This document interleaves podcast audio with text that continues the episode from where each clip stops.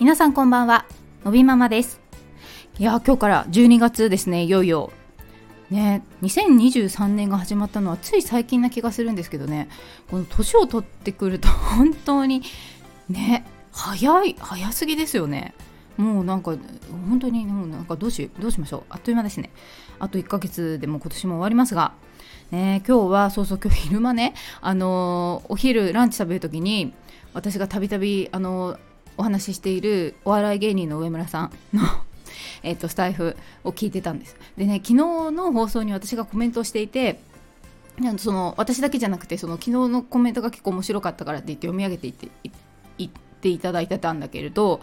もう私のただのコメントなのにやっぱやっぱすごいですね。プロの方が話すとめっちゃ面白くて私ランチのお店で笑いこらえるの必死で多分もうこらえきれずに笑ってた気がする。だからすごい変な人だったと思う焼肉屋さんで。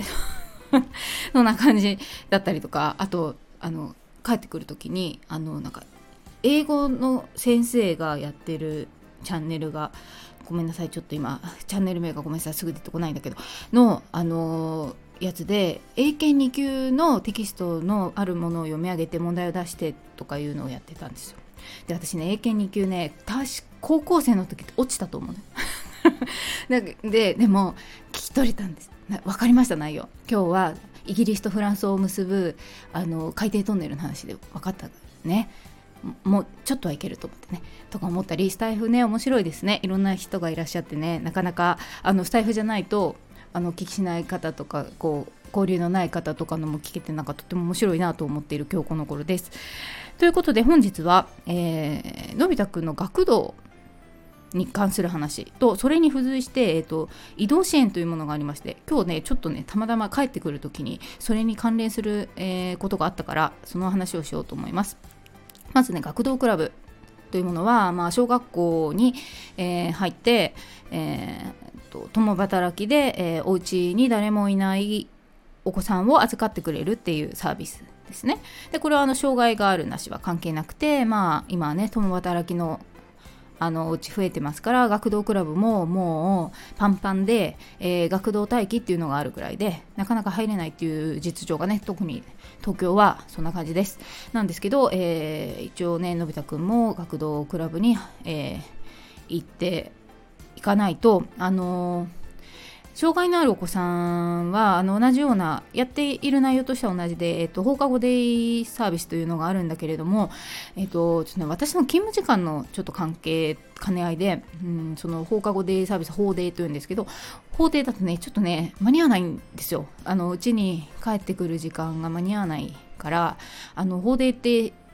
いいのは送迎してくれるんですね。あの小学校まで迎えに行ってくださってで連れて行ってくれてお家まで送ってくれるんですよ。その、えー、専用の車があってね。でとっても魅力的なんだけどそのいくら送って帰ってきてもらってもうちに帰ってきた時に私がまだいないっていう状態になっちゃうんで、えー、そうなるとちょっともう学童クラブしか選択肢がなくて、えー、っていう感じなんですね。であのまあ申し込みがあ最近締め切りだったので申し込みしましてで、まあ、あの障害児の預かりに際してはあのちょっとね事前に面談が必要ということで昨日ねその面談を受けてきたんですね。でまあちょっと聞き取りをし、えー、親はされつつのび太くんは、まあ、おもちゃとかでね遊んで様子を見てもらうみたいな感じ。のことがあって、えー、まあそんなことがありましたよ。でまあ本人はすごい楽しくなっちゃって帰る時にむしろ帰 帰帰らないみたいになっちゃってもう保育園終わってから行ったんですよ。だからもう終わったのが6時ぐらいかな。でそこからなんかねあのー、そんな調子でもう6時半ですよ。出たの。もうね全く。と思いながらただそうそうあのー、結局えーと、その法廷に来年小学校になって法廷じゃないや、えー、学童にお世話になる。で私も、えーと、今時短勤務してるんですけどそれがなくなっちゃうんでそれで間に合わないんですよ。なので、そうなるとね今よりねあの 帰ってくる時間が遅くなるからね本当生活のスタイルが変わりますよ。ねこの収録もできるのかできないのかどうなっていくんだろうとか思いながらね。まあでもねまあなるようにしかならないしというところで、えー、やっていくしかないんですけどそれで、えーと、学童っていうのがねあのいくつかあるんですよね。いろんなタイプがある。自治体によると思うんですけど。で私の住んでいるところはあの小学校の中にあるタイプの学童クラブと、まあ、近くの,、まあえー、その自治体の施設ですね。公共の施設の中にある、まあ、いわゆる児童館みたいなところで、えー、預かってくださるタイプとあって。で小学校の中にある方がうんちょっとね枠がね少なくて難しい気がしていますと。であのそういう、えーと、公共の施設のある方の方があちょっと枠がありそうで入れる見込みが大きそう。で、まあ、昨日はそこの、あのー、面談に行ったんですけどね。でそうなると一つ問題があって、えー、小学校の外に1回出ないといけないんですよ。そんなに離れてないんだけど、えーと、移動しなきゃいけないわけですよね。で、まあ、車も通りますし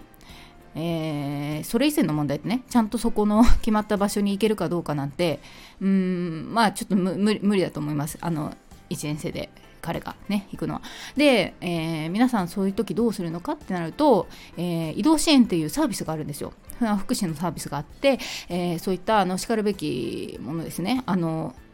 えーと、使える内容は決まってるんですよ。例えばそのなんか、えー、私的な習い事とかね例えば雲に連れてってほしいとかそういうのはちょっとダメなんだけど学童はそれができるサービスの中に入っているのでできるんです。あ多分自治体によって違うかもしれません。私の住んでる自治体はそうなんです。なので、えーと、それをお願いしなきゃいけないなというところでちょっとこれからそれをお願いしなきゃいけないんだけれどもそんな中今日、まあ、帰り電車に乗ってね帰ってきてたら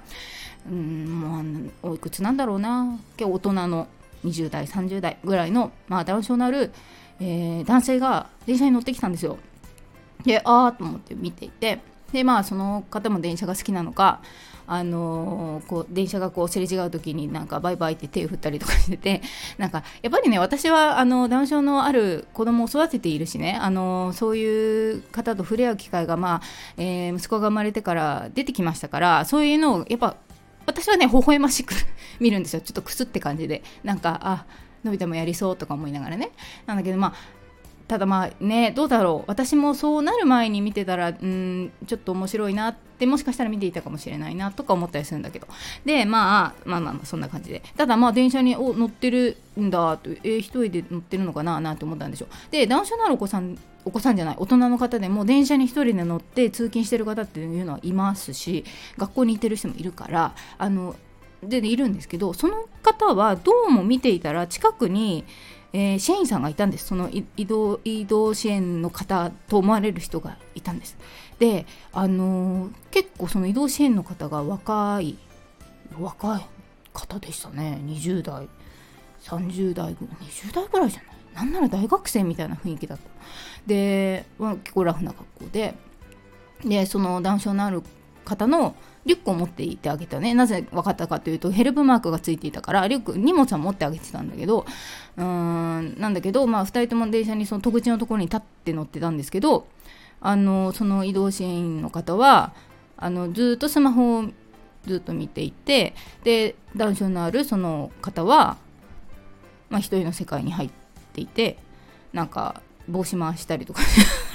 楽しんでたんだけどでうーんって見てていやそれがどうどうだって言われると、えっと、ちょっとなんかうまく表現できないんだけどなんか私がまだその移動支援というものを知らないというかちゃんと調べてないし分かってないっていうのがあると思うんだけどなんか私のイメージしてた移動支援の方と違ったのからなんか今ちょっとんって思ってるような気がするんですけど今までもそういうのを街で見かけたことはあるんですけどなんか私が見た人はたまたま割と年配の方だったりとかしてそのつついてる方がね、えー、でなんかなんかなんかちょっと世間話したりとかさしてるようなイメージだったから全然全然会話交わしてな もうずっとスマホ見てたのねその支援員さんまあまあ分かんないです。契約の世界だからそういう別にあのあの滞りなくねあの場所から場所に移動させることが多分ミッションだと思うのでそれは多分遂行しているんだと思うんでまああれなんですけどうーんなんかうんうんって思った。っていうだけなんですけど うん、だからあなんかいろんな形があるんだなって私の知らない世界があるんだなって思ったのであのそうですね。いろいろちょっとこれから探すから、まあ、ちょっと参考になったっていうかあのそうそうそう。あのいろいろあの確認事項みたいなのがね子供だしさのび太くんはあるなぁなんて思いながらうんそうね。でまあでもやっぱりニーズが今多いのでねなかなか人手も足りないと思いますからそのいろんな方がいらっしゃるんだと思うんですけどね。あのこれからどんな感じで なのかなので、まあ、結構ねギリギリまで決まらないらしいです。やっぱりそれもね。なのでまあ結構まあ学校もなかなか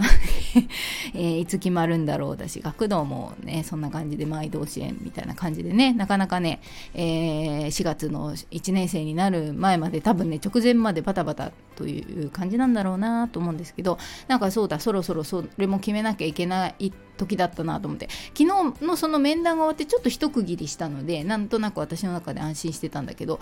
今日その光景を見たらそうだそうだそれもお願いしなきゃなんて思ってね。そんな気づきにもなりつつあなんかいろんな形があるっぽいななんて思ってね。ちょっと参考にしたというかなったというか。まあ、まあ、そんな出来事だったというところですね。なので、えっと、そんなサービスもありまして、あの、使ってる方もきっといらっしゃると思うんですけどね、あの障害のある方の中だとね。なのでね、まあいろいろとありますが、忘れないようにね、ちょっと準備しなきゃなと思っているところです。ということで本日の放送はここまで。最後まで聞いていただきありがとうございます。また次回お会いしましょう。さよなら。